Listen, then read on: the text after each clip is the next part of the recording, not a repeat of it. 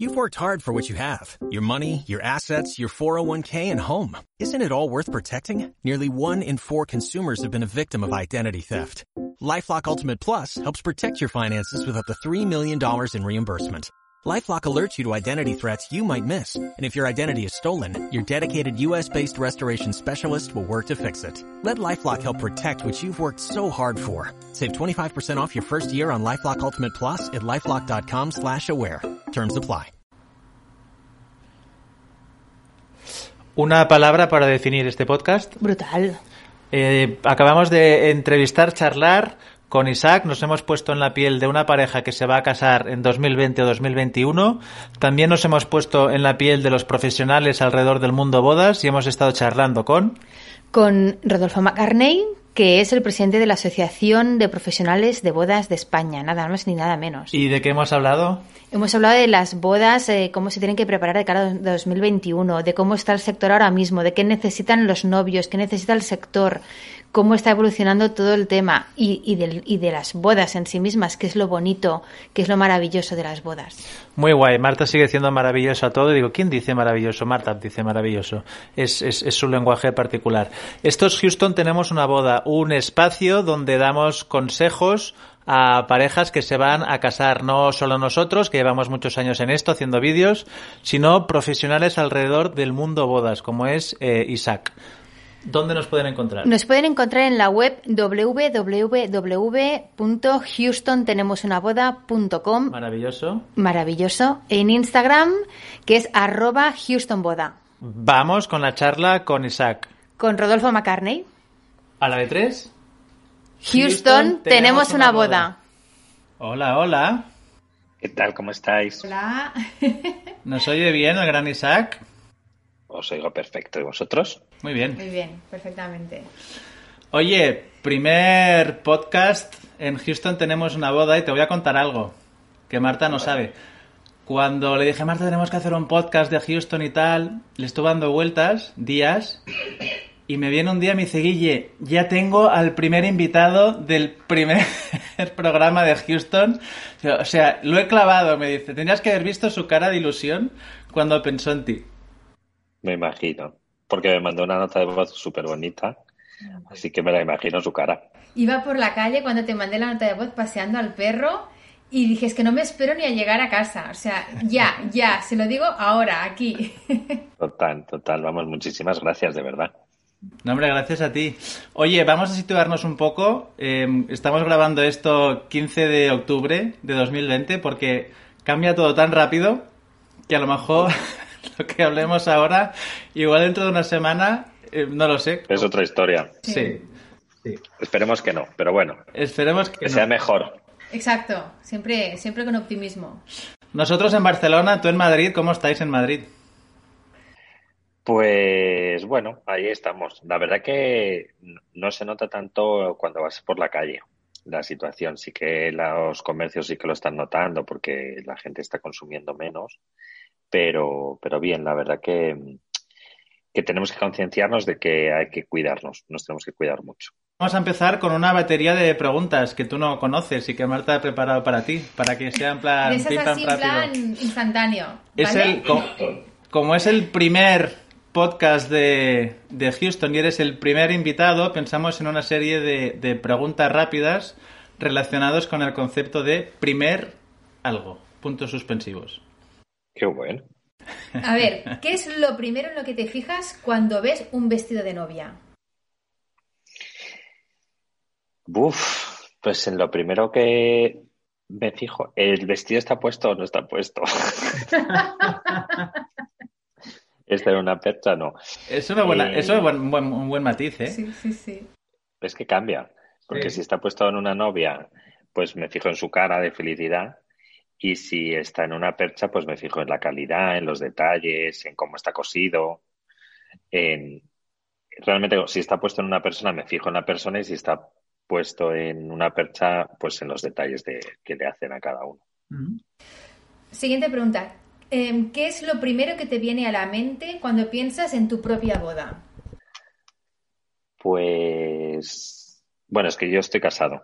Entonces, lo que me acuerdo es de lo, lo bien que lo pasamos, la felicidad que hubo, el buen rollo que hubo en todo momento y la felicidad, palabra felicidad, básicamente. ¿Qué es lo primero que haces cada día al levantarte?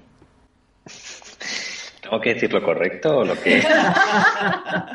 Porque lo primero que hago es coger el móvil y, ver si tengo correos, si tengo eh, Instagram, ver que las noticias, todo esto. Pero es coger el móvil. Abro el ojo y ya estoy haciendo así, pum, pum, pum, a por el móvil.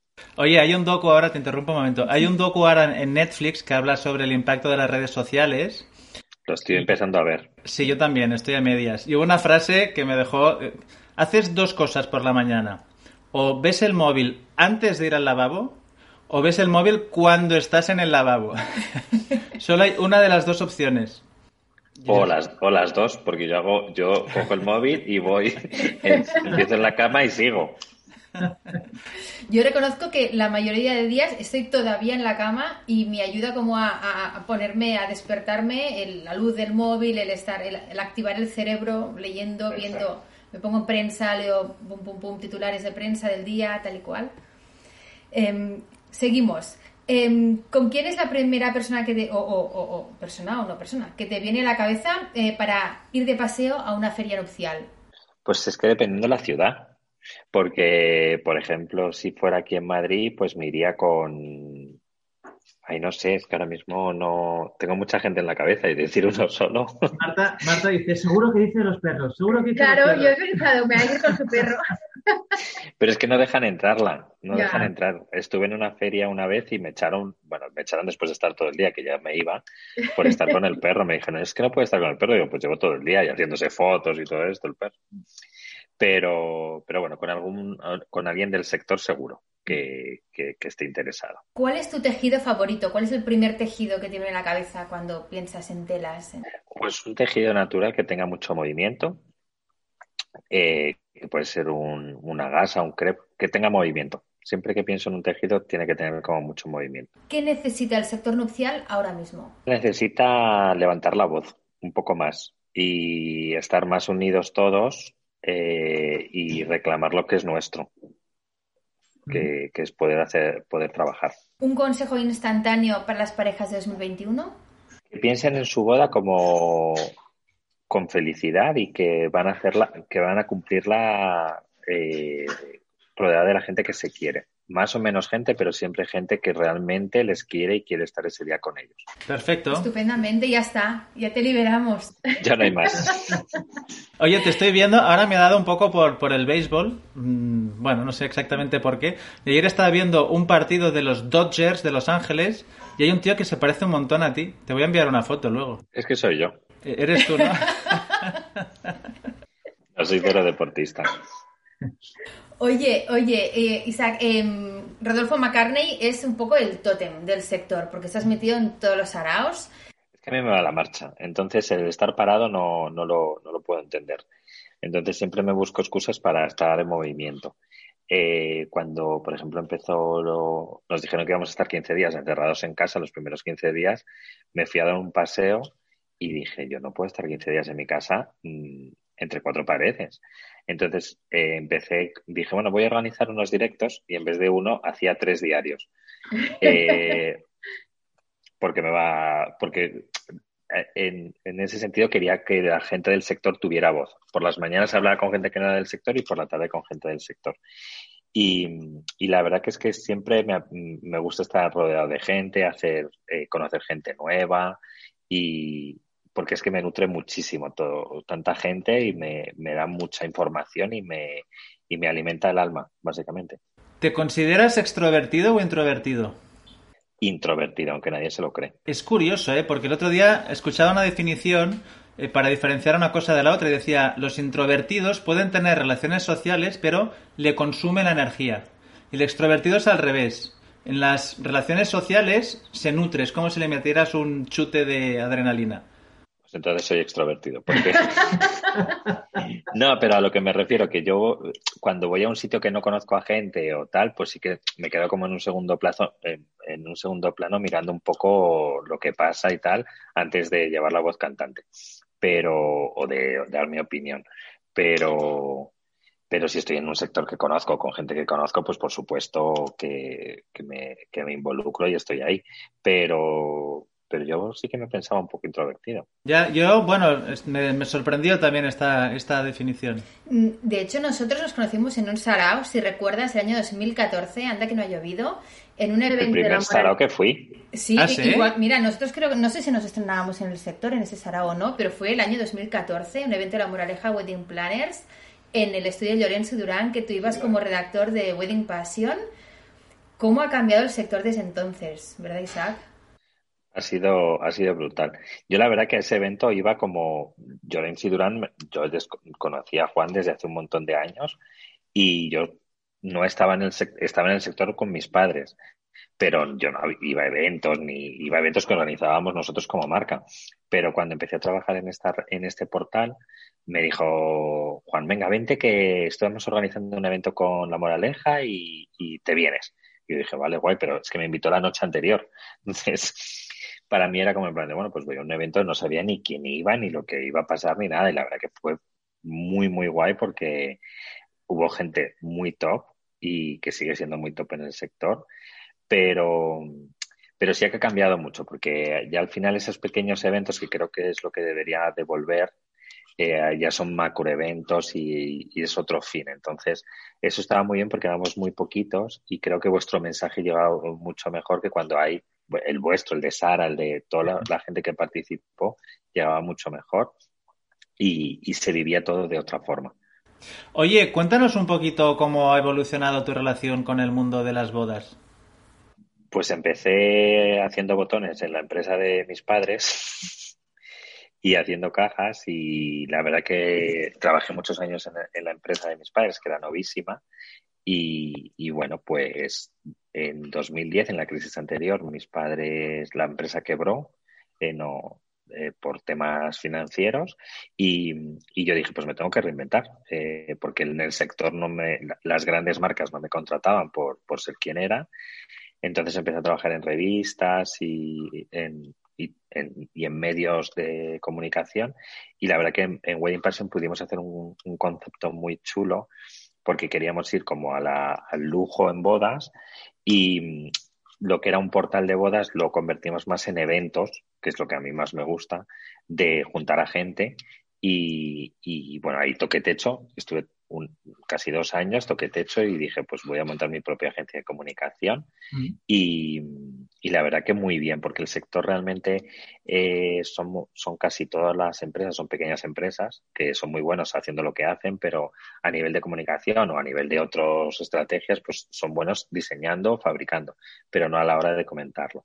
Entonces sí que yo encontré un buen nicho ahí porque no, no habían agencias tan especializadas. Habían otras que hacían otras cosas, muy buenas también, pero no tenían una visión tan global de lo que es una empresa de nupcial como podía tener yo, porque yo tenía una empresa, una parte empresarial muy, muy fuerte.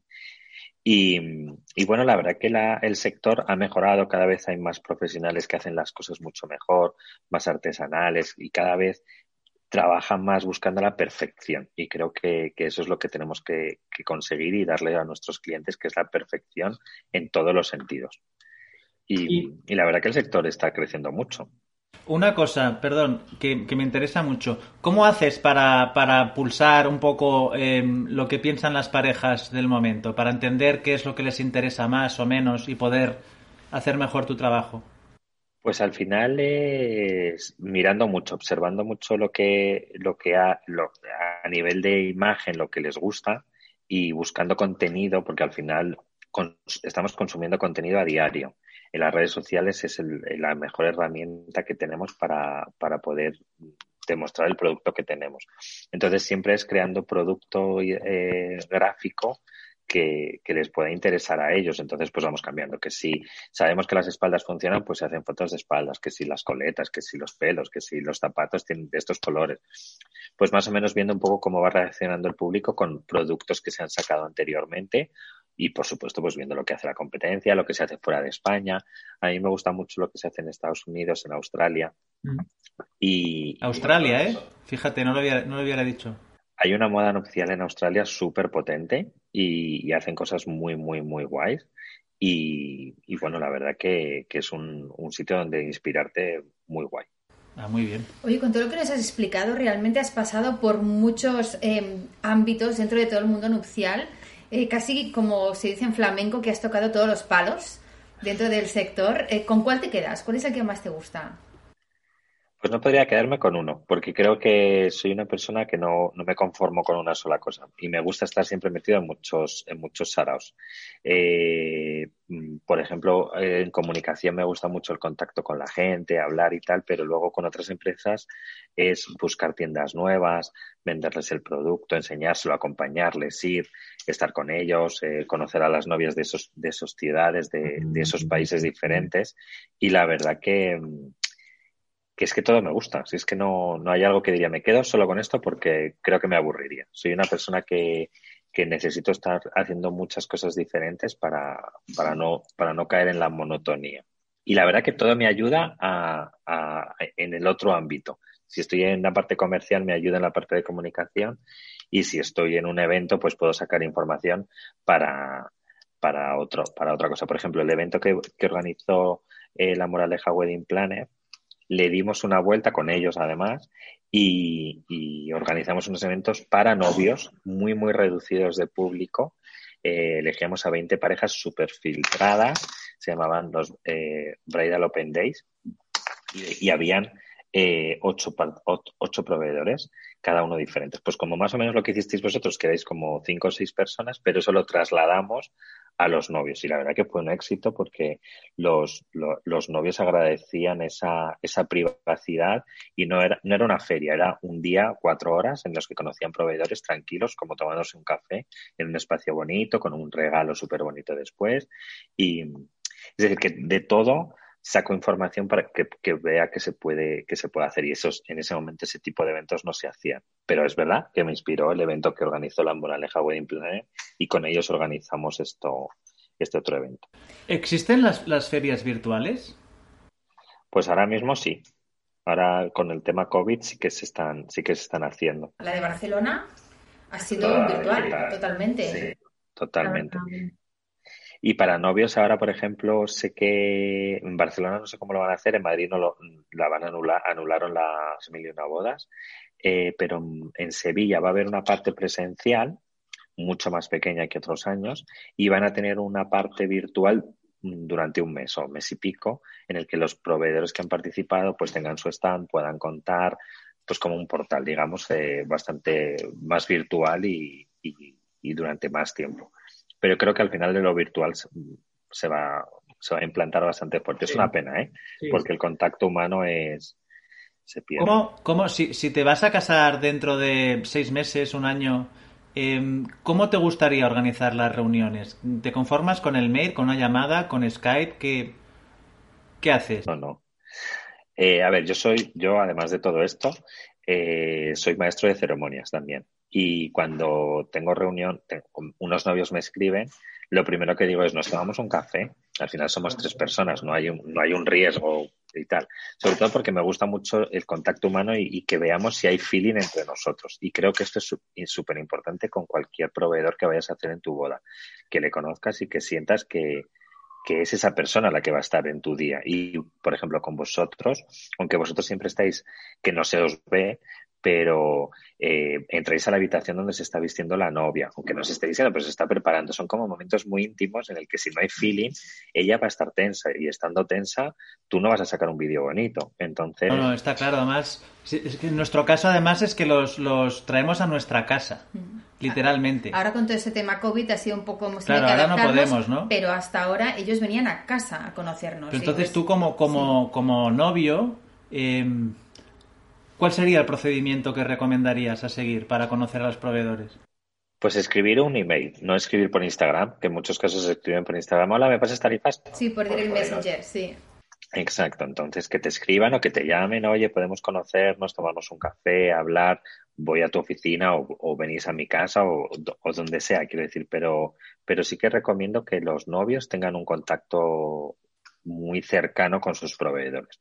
Ahora mismo sí que, por ejemplo, lo que estoy viendo con las marcas de vestidos de novia o de tocados, que normalmente siempre los novios hacían rutas de pues voy a ver 18 tiendas. Ahora no, ahora ven cuatro, que son las que más le gustan, y entre esas cuatro eligen quién es el, el, que va, va, a formar parte de, su boda. Ya no es tanta ruta. Em, aparte de, del conocimiento de los proveedores, ¿tú qué consejo les puedes dar a las parejas que ahora mismo están preparando su boda para 2021? Em, un poco cómo enfocarlo desde el punto de vista de tu experiencia en general, ya que como nos has dicho, efectivamente esto va a todos los pares, incluso el de maestro de ceremonias, o sea, casi que eres el hombre orquesta en el sector nupcial. Entonces, toda esa experiencia, ¿qué les puedes recomendar? Pues yo les recomendaría que eh, sueñen con su día, pero que sean realistas. Es decir, ahora mismo hay un montón de normativas y tal. Eh, por ejemplo, el uso de mascarilla lo vamos a tener durante muchos meses. Entonces es algo que no van a poder quitárselo. Entonces que sueñen ese día, pero como es un día normal, feliz, rodeado de la gente que más les quiere y que y que no porque hagan muchas más cosas que, eh, que no copien la boda de su primo de hace dos años que había de todo, porque parecen, muchas bodas parecen chincanas, eh, sino que la hagan suyas, que si para ellos es muy importante que suene una música al entrar, que, que piensen en esos pequeños detalles que para ellos les va a hacer felices, porque yo creo que los invitados, cuanto más personal sea la boda, más van a sentir que están en la boda de, de Pepe y de María o de María y María. quiero decir que, al final es importante que ellos personalicen mucho su boda, pero en pequeños detalles, que no hace falta que pongan fuegos artificiales, que está genial que lo hagan si lo quieren hacer. El fotomatón, las mesas dulces, todo esto que lo hagan, pero que lo hagan porque a ellos les gustan. Y que si ponen una mesa dulce le pongan las chucherías que a ellos les gustan. Eh, quiero decir que todos esos pequeños detalles sean muy, muy, muy personales. ¿Eres optimista para 2021, para las bodas de 2021? A ver, yo creo que las bodas de 2021 mm, van a haber más que este año, por, sobre todo porque las parejas quieren continuar con su vida. Eh, una boda se organiza con un año, dos años de antelación y no puedes estar diciendo, bueno, la cambio el año que viene. No, la cambio el año que viene, porque es que eh, tampoco se sabe. Entonces creo que nos vamos a adaptar a otro tipo de eventos, eventos más pequeños, eh, eventos a lo mejor con más distancia social, pero eh, hacerse se van a tener que hacer, pues sobre todo porque nos vamos a acostumbrar y queremos continuar con nuestra vida. Hay mucha gente que no se está casando, que se casa, perdón, para, para tener una familia y no quiere quiere tener ese orden, casarse y luego hijos. No quieren hacerlo al, revés, aunque ya vivan juntos. Entonces creo que no podemos estar paralizando nuestra vida porque nos está haciendo una pandemia. Y yo lo que tengo claro es que de esta salimos porque nosotros nos activamos. Nadie nos va a activar por mucho que oigamos, Europa nos inyecta tantos millones de millones de millones de euros. Esto solo se va a activar si nosotros queremos activarlos. Hablabas antes del concepto de minimalismo en las bodas, que en, varios sentidos, ¿no? Menos gente, pero también hablabas de concepto, de que son bodas que hacer una gincama hoy en día decías, ¿no? Pues es más complicado. ¿Cómo puedes personalizar una boda minimalista? ¿Cómo puedes hacer que sea especial? Pues es lo que te he dicho antes, haciendo la tuya. Eh, si a ti te gusta el cine, pues que eh, la temática sea del cine, que puedas proyectar unas películas, que la música que, eh, que estás utilizando tenga que ver, que tenga sentido contigo con películas. Digo películas como puede ser viajes, zapatos, con pero que, que, es que en muchos casos yo conozco parejas que hacen la boda porque su prima puso un candy bar, yo tengo que poner el candy bar y luego el rincón de para que se maquillen. Está genial porque estamos creando puestos de trabajo, que lo ideal es que se creen muchos puestos de trabajo, pero eh, ¿realmente esa es la boda que tú quieres o es la boda que eh, quieres que la gente diga, ay, es que ha puesto de todo, es que no le ha faltado? Y creo que el aparentar ahora mismo ya no es lo que funciona, sino lo que funciona es que, lo, que seamos nosotros mismos. Hemos vivido una época en la que hemos estado encerrados en casa y, hemos intentado ser más humanos. Creo que luego cuando han abierto las puertas se nos ha olvidado la humanidad, mm. pero ¿por qué no volver a esas raíces de menos es más? Mm. Oye, eh, justamente hablando de todo ese tema de pandemia, creo, imagino yo que eso fue uno de los detonantes que hizo crear ABBE, la Asociación de Profesionales de Bodas de España, que a lo mejor era un proyecto que ya debíamos un poco todos eh, se, se, cocía en el ambiente, que era una cosa que, que, podía ser necesaria, pero siempre hace falta como un resorte que te haga decir, pues es ahora el momento, ¿no? Em, ¿Cómo conseguiste juntar esa cantidad de gente de primera fila como vocales? Eh, que, que, el plantel que hay en ABBE es espectacular cuando lo ves. Pues al final es lo que tú dices, se necesitaba, se palpaba, entonces era levantar el teléfono, hablar con unos con otros y decirte, sí, quiero estar ahí, quiero formar parte. Hay gente que es muy grande y muy conocida y luego hay gente que no es tan conocida, pero que, que impulsa mucho a seguir haciendo cosas. Y sí es verdad que hay gente muy grande, pero, pero también la, muy, la que es muy pequeña hace que, sea, que tenga sentido. Y, y bueno, pues sí, te ayuda a que haya un Dani García en, en las filas, pero, y además es justo, Dani García es una persona muy involucrada en la asociación, igual que todos, pero que eh, lo que te hace también es abrirte puertas cara a prensa, es decir, tengo un Dani García eh, eh, dentro de la asociación. Pero no se hizo con ese fin, se hizo con el fin de buscar gente que le pueda interesar este proyecto, porque al final era un proyecto un poco sueño, sin saber si podía salir o no, que para mí fue, yo lo lancé un día y dije, bueno, pues se apuntarán 100, 200 personas, tampoco creo. Y a al rato, cuando me vi cuánta gente estaba apuntada en el Excel, había 1.500 personas 1.500 personas inscritas. Dije, se me ha ido de las manos.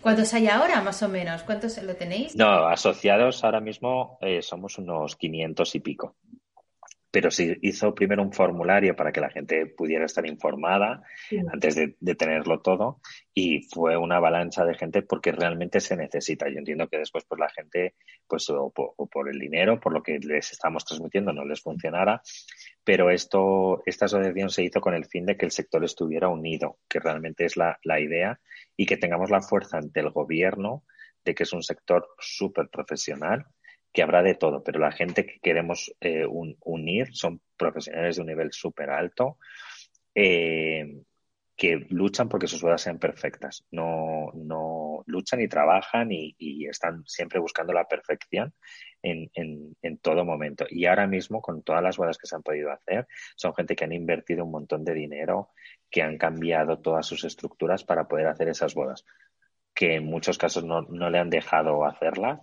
pero, pero son gente que quieren trabajar, que quieren luchar por hacer esas bodas, por poder crear puestos de trabajo, por, por poder eh, hacer felices a esas parejas y la situación no se lo, no se lo, no nos lo ha permitido a, muchos, a muchos proveedores. ¿Y cómo respondieron las administraciones? O sea, ¿qué, qué, respuestas habéis encontrado por parte de las instituciones o de la gente que pues podía dar respuesta? Los políticos son mucho de ponerse medallitas. Y ahora mismo la medallita de yo quiero dejar de hacer bodas es muy difícil conseguirla porque es verdad que las bodas como se tienen pensadas en la cabeza eh, pues pueden ser un foco de, contagio. Entonces a ningún político le interesa decir que él se ha puesto la medalla de vamos a hacer bodas y no se están cumpliendo las normativas.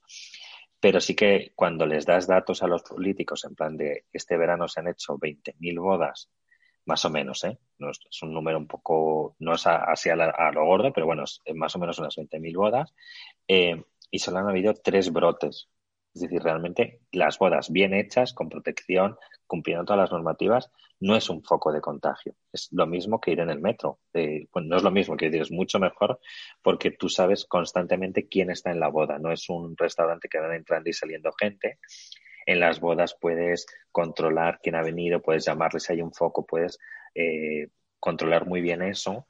Pero claro, eh, a ningún político le interesa ponerse la medallita y que le salga mal. Es un dato brutal, ¿eh? Es, para ser optimista de cada año que viene. Tres brotes en 20.000 bodas. Y uno de ellos eh, fue en Murcia y el novio, sabiendo que estaba infectado, continuó con su boda, infectó a 200 personas. Y eso ha hecho que Murcia que ha sido súper sonado, en, ese momento cancelaran las bodas y solo permitieran 30 personas en cada boda. Eso es una gran faena. Oye, ¿han contactado con vosotros, con APE, parejas que se van a casar? Sí, lo que pasa es que nosotros con las parejas no, no tenemos contacto. No tenemos contacto, quiere decir, nuestro, nuestra comunicación es con proveedores y estos proveedores son los que tienen que dar la información. Porque nosotros podemos hablar de proveedor a proveedor de una forma que, que, las, que las parejas eh, escuchan un poco lo que quieren. Entonces, como al final los que tienen que tomar las medidas, además de las parejas, son los novios, son los espacios y ellos son los que tienen que dar la información. Y, en muchos casos las, las parejas que nos contactan sus espacios no son de la, de la asociación. Claro, y una pareja que no tiene wedding planner, ¿cómo puede estar eh, al, al, tanto de, de, las últimas noticias? pues hablando con el espacio donde va a hacer su boda, que le diga, pues mira, hemos tomado este protocolo, tienes que hacer esto, esto y lo otro, nosotros vamos a hacer todas estas medidas, vamos a permitir esto, va a haber uso de mascarilla constantemente, gel hidroalcohólico en todas las mesas, en el baño, en toda, que sea el, espacio el que le informe de, todo el proceso. Porque es el espacio, bueno, claro, depende cómo vaya, porque yo eh, no sé si a veces el espacio alquila el espacio, pero dice yo alquilo el espacio, pero de, de la gestión de lo que pase ahí, mm, no sé si me corresponde, ¿sabes? Ahí hay un terreno un poco difícil. Pero bueno, eso al final, eso, si tú has alquilado el espacio como tal, si luego hay un catering el que da la comida sí que realmente los catering, la gente que hace comida, cumple las normas desde hace muchísimo tiempo, quiero decir, porque las normas sanitarias son súper estrictas. Entonces, bueno, pues es que depende de quién organice tu boda. Pues si no es el espacio, pues será el catering y si es una wedding planner, pues una wedding planner. Tienes que hablar con los proveedores. Eh, luego, por ejemplo, pues el fotógrafo también le tiene que decir, pues mira, yo voy a hacer este protocolo, porque cada, cada profesional pues tiene que hacer X cosas. La maquilladora, por ejemplo, pues tiene que utilizarlo todo con desechables, eh, no puede utilizar las mismas brochas para 27 personas. Eh, Luego, por ejemplo, la, eh, los vestidos de novia, cuando vas a comprarte el traje o vas a probarte el traje, los espacios tienen que estar ventilados, tiene que haber una capacidad de personas. Los trajes, cuando se han probado, pasan a, a, un espacio para que se desinfecten, bueno, pues cosas así, pero cada, mm, cada momento es, es una situación diferente y un protocolo diferente. Entonces, el tema es que los, los novios hablen y sepan cómo, cuál protocolo lleva cada proveedor. Y desde AMBE, ¿cuál consideráis que es o cuál crees tú que es el, logro eh, a día de hoy que, del que os sentís más orgullosos o crees que ha sido más difícil conseguir? Para mí lo más difícil era conseguir crear APB, porque era un sueño bastante, bastante difícil, que sí es verdad que en muchos casos he intentado crear y luego el, que más, el, el, por el momento, eh, es hablar con las administraciones, que en muchos casos lo hemos conseguido y a ver, no hemos conseguido que dejen hacer bodas, pero sí que entiendan un poco lo que es la boda como tal, que en muchos casos no, bueno, en muchos casos no, nunca sabían lo que era una boda como tal. No sabían que podíamos tener listado de los invitados, eh, pensaban que en las bodas podía entrar gente que no era de la boda o que los proveedores no se tenían controlados eh, o que, o que bueno, que no, que no movía tanto gente ni se creaban tantos puestos de trabajo con lo que conllevaba, con lo que conlleva una boda. Entonces, en esos, en esos, en esos temas sí que les hemos abierto un poco los ojos ante, ante los políticos. ¿Qué crees y qué crees tú realmente que, que se, la medida que haría falta para ayudar al sector a, salir un poco de esta? ¿Crees que hay alguna medida en concreto que se tendría que Pues creo que al final eh, es que seamos, que cada persona somos responsables de lo que hacemos. Es decir, si yo voy a una boda y estoy con un grupo de gente y no llevo la mascarilla, pues es que yo soy, yo tanto me puedo infectar como puedo estar infectando a otros. Entonces, el uso de mascarilla es imprescindible. Quiere decir que tenemos que ser responsables nosotros mismos. Los proveedores no pueden estar eh, siendo, diciendo a todo el mundo, oye, ponte la mascarilla, ponte los geles, tal. Ni la novia puede estar pendiente de eso, porque es que no es su responsabilidad. Es decir, igual que tú vas a un restaurante o vas en metro y sabes que tienes que llevar la mascarilla, pues en una boda tienes que llevar la mascarilla. Entonces, o viajas en un avión o en un tren decir, son cosas que ya nos hemos acostumbrado y no porque estés en una boda ya no tienes por qué llevar la mascarilla o puedes estar abrazándote o bailando o tal, porque la normativa no es así y nos, no, nos lo prohíben hacerlo por un sentido que tiene su lógica, que es la salud. Es decir, que no nos lo prohíben porque por salud es, es, perjudicial. Y se ha visto que cuando ha habido brotes ha sido de gente que no ha cumplido esas normativas, que no es porque se levanten hoy y digan, ah, pues no os abracéis, sino que al final tiene un sentido. Oye, tú que estás en medio de tantas cosas, ¿qué crees que, hemos de hacer los profesionales para conectar con las parejas a día de hoy, para entenderlas de verdad y poder conectar con ellas? Yo lo que siempre he recomendado, no, justo en este momento, es ser sinceros. Es decir, em, contarles un poco la situación y decirles, mira, em, tú te tienes que casar y yo tengo que trabajar vamos a hacerlo de esta forma. ¿Qué te, qué te parece si en vez de esto hacemos esto? Proponer cosas. Pero es que al final los proveedores eh, vivimos de esto eh, y somos eh, un sector súper profesional. profesional me refiero en el sentido de que solo hacemos bodas, estamos como muy especializados en este sentido y no hacemos otras cosas. Entonces vivimos de si hay bodas o no hay bodas. Sí es verdad que con esto de la pandemia y esta situación que estamos viviendo tenemos que facturar Y cosas que a lo mejor antes hacíamos, pues como publicidad para moda o para fotoproducto y tal, o vídeos para empresas, lo hacíamos pero en menor cantidad y ahora es lo que más se está haciendo. Pero nuestro fuerte son las bodas y es lo que nos, nos da la energía. Entonces, yo creo que ser sinceros y, contarles, pues mira, es que eh, tengo que hacer la boda porque es que si no, si la seguimos aplazando puede que no existamos como tal. Y tú me has contratado porque te ha gustado mi trabajo, porque eh, nos hemos llevado muy bien. Entonces, si tú quieres que yo te la siga haciendo, pues vamos a conseguirlo entre todos los proveedores, hacerlo lo, más seguro y que tú sientas que es tu boda y que tengas el mejor recuerdo de tu vida. Oye, yo me, perdona, me pongo en la piel de, de, un novio que se va a casar o que está planificando su boda y que está nervioso por, por todo lo que está pasando, gente está incluso un poco deprimida, nos hemos encontrado. Tú que eres un tío con tanta energía, ¿qué haces en tu día a día para mantener esa energía y el, positivismo? Estar activo y no estar pensando que el mundo se acaba, porque el mundo no se acaba. Eh, es verdad que las cifras que hemos estado viviendo han sido muy malas y, nos han dado muchas malas noticias, pero el estar en contacto con gente que es muy creativa, que te da mucha energía, que busca formas diferentes, pues sí, pues yo me voy a caminar, o yo veo la tele, o yo leo un libro, o me levanto a las 6 de la mañana que conocí a algún loquillo que tenía un grupo de WhatsApp que nos metía a las 5 de la mañana a levantarnos y nos unía, pues ves que hay gente activa que hace que, esto se siga moviendo. Y, creo que es eso, estar activo y, no estar comiéndote la cabeza. La inactividad lo que te hace es estar eh, más triste y no y, y el de estar comiéndote la cabeza todo el tiempo. Todo esto que ha pasado nos ha hecho darnos cuenta, a lo mejor valorar más, lo mucho que nos necesitamos los unos a los otros, que espero que nos acordemos de esto, eh, como tú decías antes, y que no se nos olvide cuando salgamos a nada más salir por la puerta cuando termine todo esto. Em, o, es que no sé si es que somos más conscientes de lo que nos necesitábamos. Bueno, en cualquier caso, ¿tú a quién necesitas cada día, Isaac? Pues necesito a mi familia, lo primero. Eh, eh, creo que si ellos están bien, pues todos, yo puedo estar bien. Eh, si mi familia está mal, pues es un, gran problema, porque ya te comes la cabeza en plan de qué, puedo hacer. Em, pero es verdad que, tu círculo cercano esté bien y, y que luches porque estén bien. ¿Has podido seguir en contacto con ellos estos meses y verles de alguna manera segura? Bueno, al final, eh, bueno, con mis padres, mis padres viven muy lejos de, donde yo estoy, nos hablamos todos los días por FaceTime y tal, eh, con mi sobrino igual, pero, pero bueno, pues cuando nos dejaron salir, pues sí, visita, estar con distancia, mi madre es una persona que, que es de riesgo y, y, no te puedes acercar a ella, eso, eso es triste. Pero bueno, por lo menos la, ves, ves que está bien y que, que es la, forma que puedes hacer ahora. Y, para mí es más importante que ya esté bien a darle 70 brazos.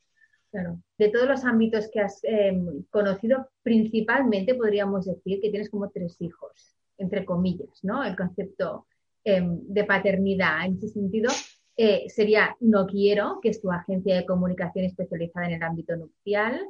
Sería ABBE, que es la Asociación de Profesionales de Bodas de España, de la cual eres presidente. Y, y tu perra, ¿no? Tus perros.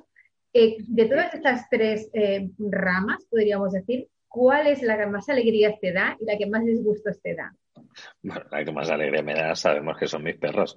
Además, hoy he subido un mantra eh, que he dicho que ojalá pueda cumplir las expectativas y ser la buena persona que ellos piensan que soy, porque es que de verdad ellos te ven con una alegría, una, una forma de, de ser que, que, ojalá fuéramos así, pero no, no ni, ni, nos acercamos. Y, y es que ninguno me da tristezas, ni, ni me da. Todos me gustan y creo que todas son necesarias para que para que ser feliz. No, no, es que no quiera contestar qué es lo que no me hace feliz, porque es que si no me hiciera feliz no lo, no lo haría, no, no estaría. Es verdad que la asociación da mucho trabajo, pero es un trabajo gratificante en el que creo que es muy necesario y ahora mismo hay que hacer unos pilares muy, muy importantes para que esto tenga sentido pero no me disgusta, al contrario, creo que son cosas que hay que hacer y, los retos me, me, encantan. Háblanos de No Quiero. ¿Cómo surgió la idea? ¿Por qué la creaste? Em, Como trabajaba con, bueno, mi propia empresa de Novísima, pues nosotros teníamos una agencia y era una agencia que trataba con, grandes empresas. Entonces éramos uno más dentro de la, de la agencia. Entonces le pedías algo y te lo hacían, pero no, como que no proponían grandes cosas y éramos un número más. Em, luego, cuando empecé a trabajar en revistas, veía que la, eh, las empresas no tenían ni un buen material, ni un buen, no sabían ni lo que era una foto en alta resolución, no tienen por qué saberlo. Em, y, luego ya cuando trabajé con el portal, que ya trabajaba mucho más a mano de ellos, eh, pues veía que tenían unas carencias muy grandes. Entonces pensé, joder, voy a montar una agencia en la cual sea comunicación, sean eventos y tal.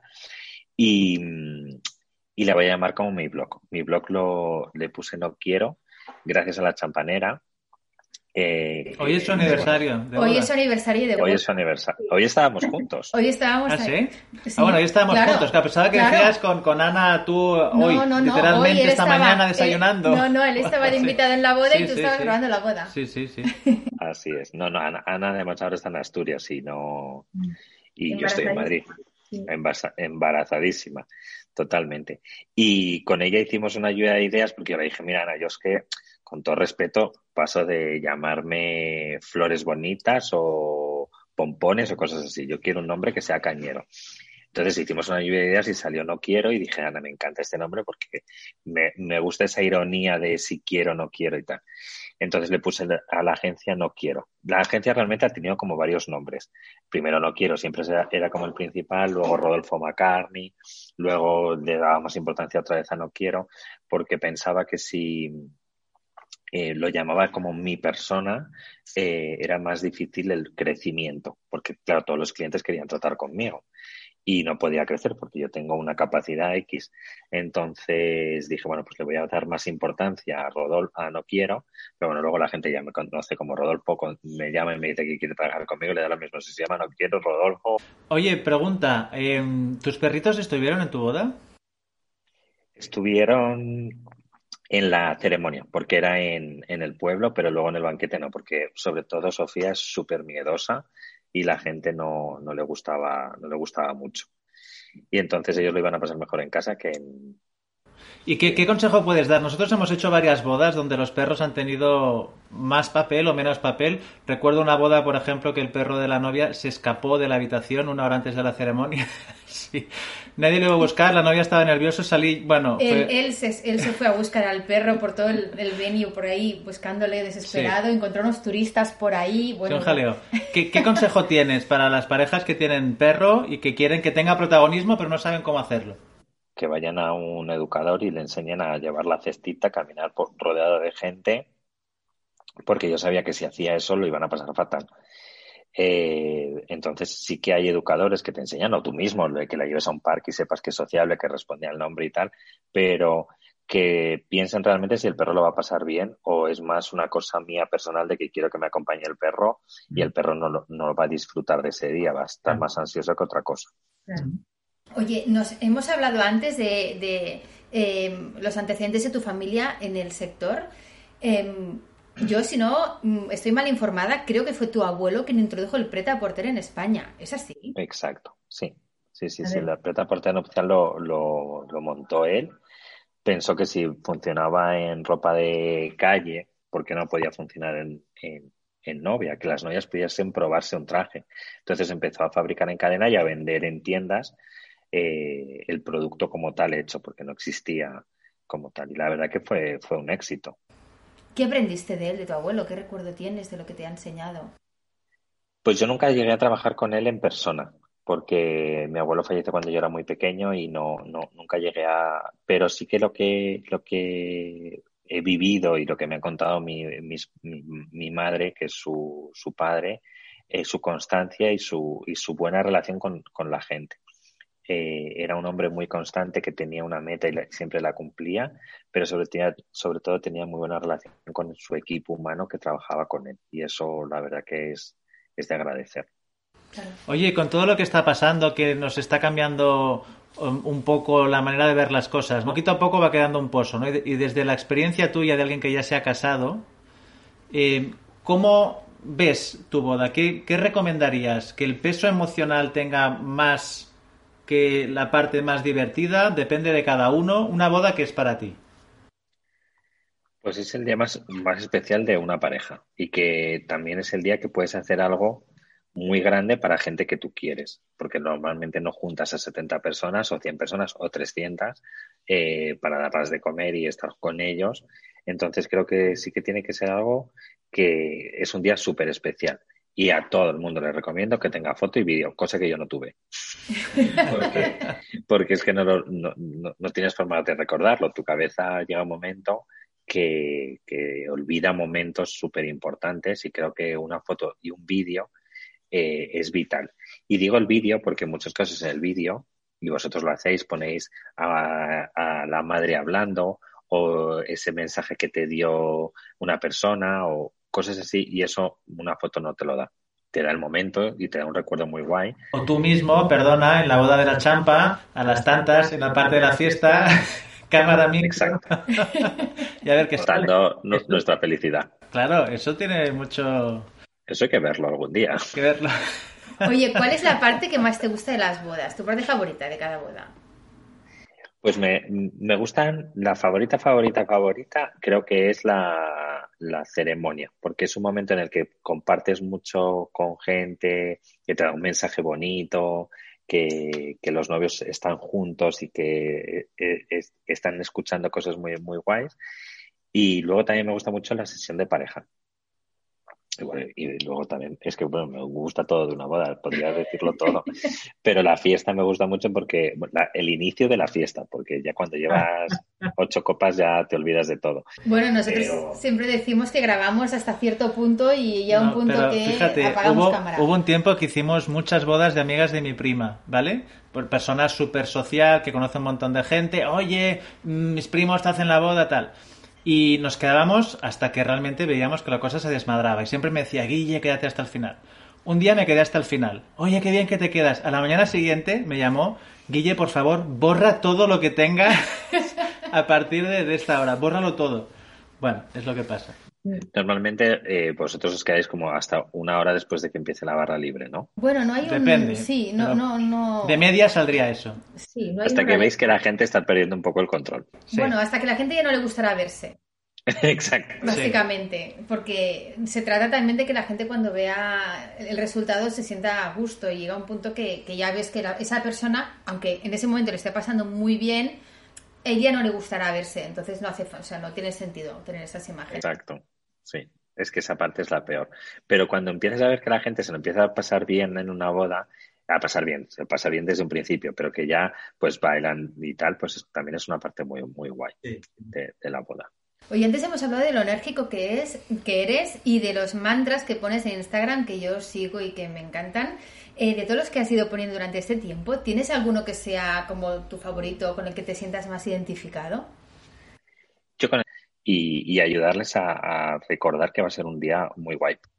Creo que, es muy importante vivir y dejar vivir a los demás de la forma, mientras no hagan daño a nadie, eh, que, es, mi mantra diario, es, siempre me, está, en mi cabeza. Muy bien. Pues me parece una... Por ejemplo, vosotros habéis hecho bodas este año. Contar esas bodas, eh, mostrarlas, que se vean que son... Aprender ¿No, Sí, y ahora le pediría al presidente de APBE, entre muchas otras cosas, que diga la frase, el lema nuestro de Houston, tenemos una boda. Houston, tenemos una boda. Muchísimas gracias. Muchas gracias por todo, Isaac. Un abrazo enorme y muchísimas gracias. A vosotros, cuidaros mucho. Un beso grande. Hasta aquí la charla con Isaac. Primer podcast en la historia de Houston, tenemos una boda. Vienen muchos más. ¿A quién tenemos próximamente? Ah, no lo vamos a decir, ¿no? Que lo descubran. Sí, que lo descubran. Es sorpresa, sorpresa. Vale, Marta estaba preparando el tema, tiene muy buena pinta. Eh, si quieres saber más de Houston, tenemos una boda. Entra en nuestra web www.houstontenemosunaboda.com. Ahí tenemos algunos vídeos con profesionales del sector ofreciendo consejos y tutoriales para la gente que se va a casar. Todo esto es un invento de Ensu. ¿Qué es, qué es Ensu y qué somos Ensu?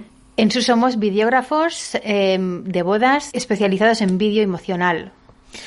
Eh, toda la información en ensu.es y también hacemos vídeos emocionales para empresas en camarote.tv. ¿Eso es todo? ¿Eso es todo? ¿Vamos a buscar a las niñas o todavía no? Todavía no, primero vamos a comer.